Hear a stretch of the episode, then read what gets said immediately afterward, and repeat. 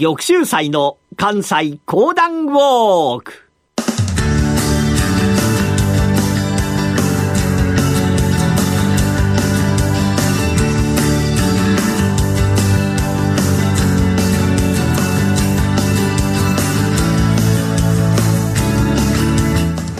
玉州祭の関西講談ウォーク。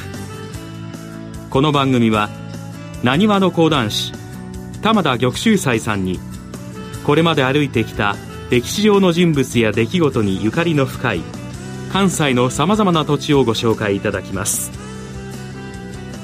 今月お届けしているのは明智光秀のお話それではこの後玉州斎さんにご登場いただきましょう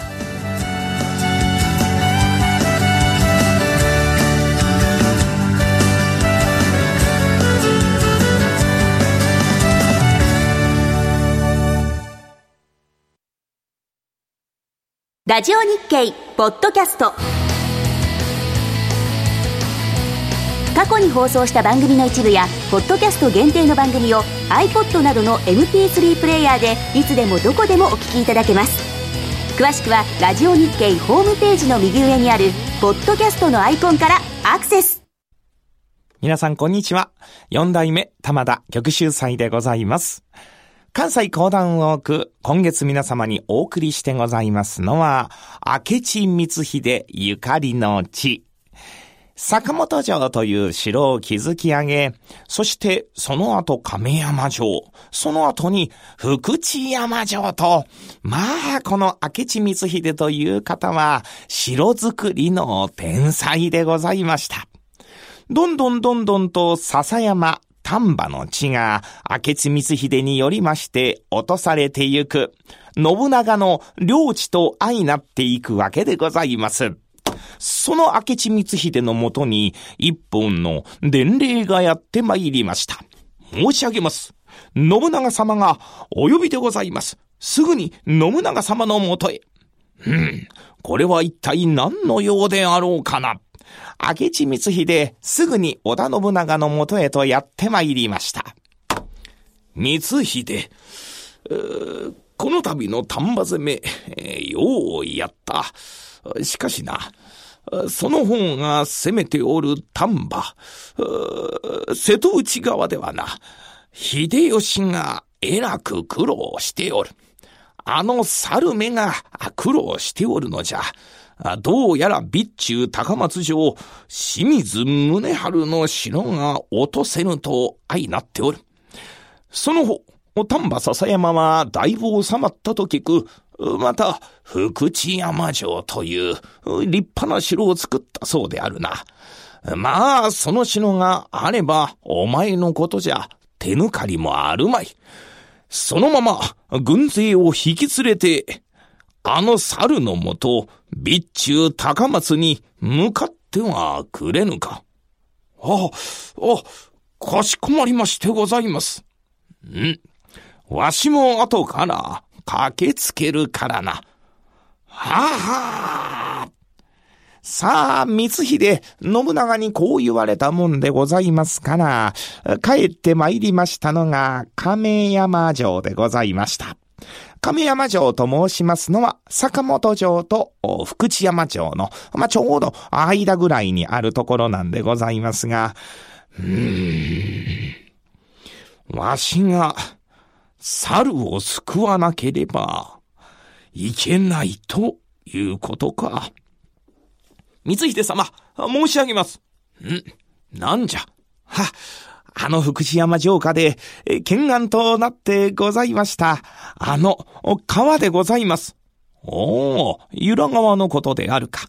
は、光秀様がおっしゃられておりました通り、あの由良川、大変な暴れ川でございまして、領民の者たちも雨が降るたびに水浸しになるというて、大変な思いをしてございました。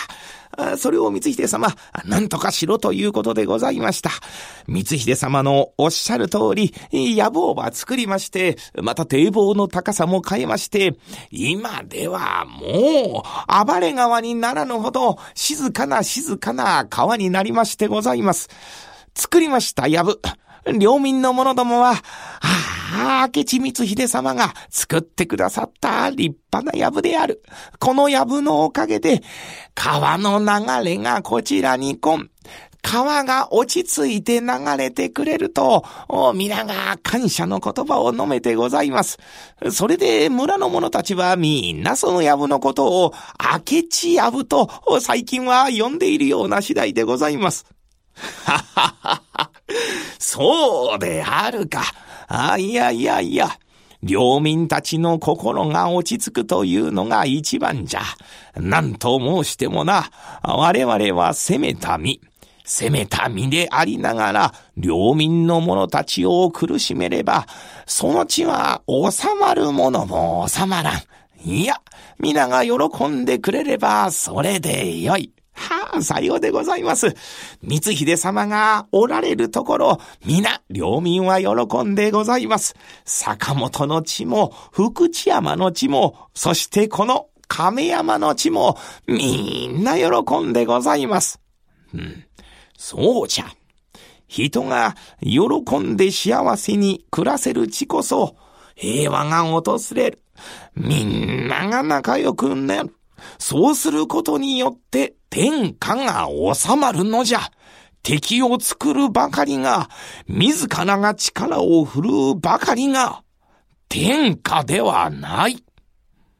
心の内でふっと思い描いたのが信長のことでございました。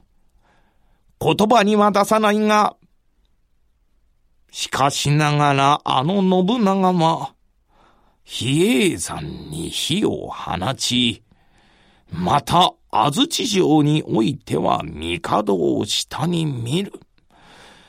なんとも人を敬わぬ人間じゃ。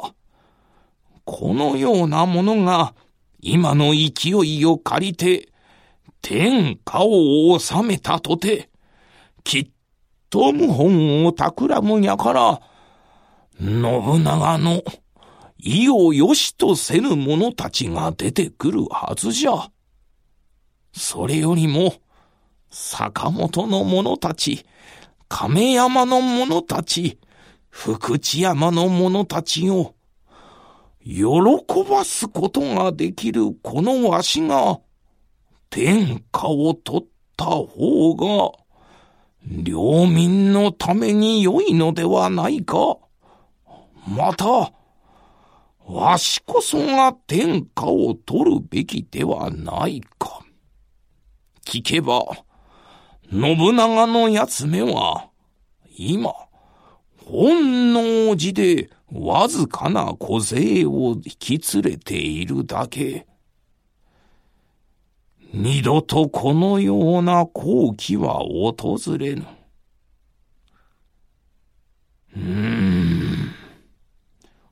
北国には柴田勝家、関東には滝川一益、四国には庭長秀神戸三七郎、そして備中高松には秀吉、信長を守る者は、誰もおらん。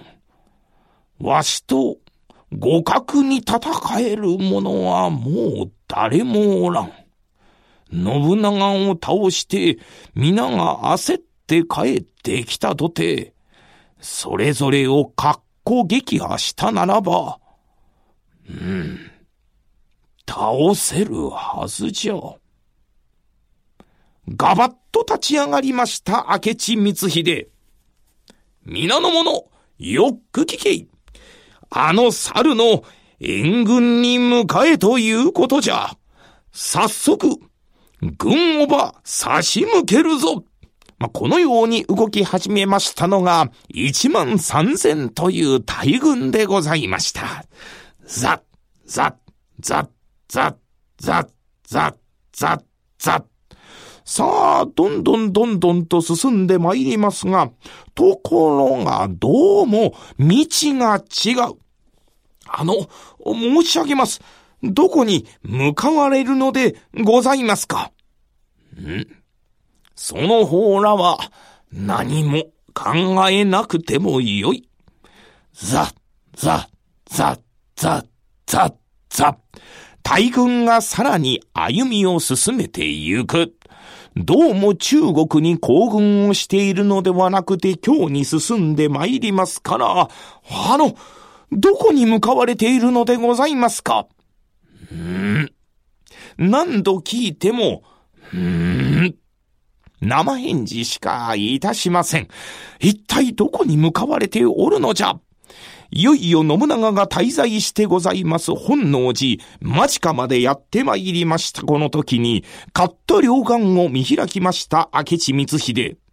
その方ら、待たせたな。この旅の敵、この旅の敵は、本能寺にあり。ざわざわざわざわざわざわ。と皆が驚きましたが、本能寺でございますかそうじゃ。本能寺の織田信長こそ、我の敵であるわ。進めこのように叫んだ時には軍勢一気に動き出した。わずかな小勢しかおりません本能寺。周りにぐるっと囲んで参りましたのが明智光秀の同勢でございます。うわーと言いながら突っ込んでいく。ぴゃぴゃぴゃぴゃぴゃぴゃぴゃぴゃと放たれる矢。そして火矢が飛んで参りまして、もう本能寺はえらい騒ぎと相なりました。信長様に申し上げます。信長様に申し上げます。一体何が起こったのじゃ？は、これが、明智光秀の謀反でございます。ふん。ぜひに及ばん。そのまま火の中に、織田信長は入っていき、自らの腹かっさばいて果てたのでございました。信長を倒したことによりまして、天下人に一歩近づきました明智光秀。さあ、この後どうなるのか、ここから面白いお話が続くわけでございますが、この続きは次週のお楽しみでございます。四代目玉田玉秀祭でございました。ありがとうございました。山本薫です。大橋弘子です。矢川ゆきです。マーケットトレンドは私たち3人がお送りします。日々変わりゆく投資情報を毎日コンパクトに15分でお伝えします。マーケットトレンドは月曜から金曜夜6時トコムスクエアから公開生放送。本能寺はこの10年後に現在の寺町大池に移転することになります。当時本能寺があった場所には現在特別養護老人ホームや高校などが立ち周辺に立つ石碑がこの年の歴史を伝えています。本能寺跡は阪急電鉄大宮駅または烏丸駅から歩いて10分ほど。現在の本能寺は京都市営地下鉄市役所前駅からすぐのところにあります。詳しくは番組ホームページをご覧ください。玉州祭の関西講談ウォーク。来週は明智光秀のお話もいよいよ最終回。どうぞお楽しみに。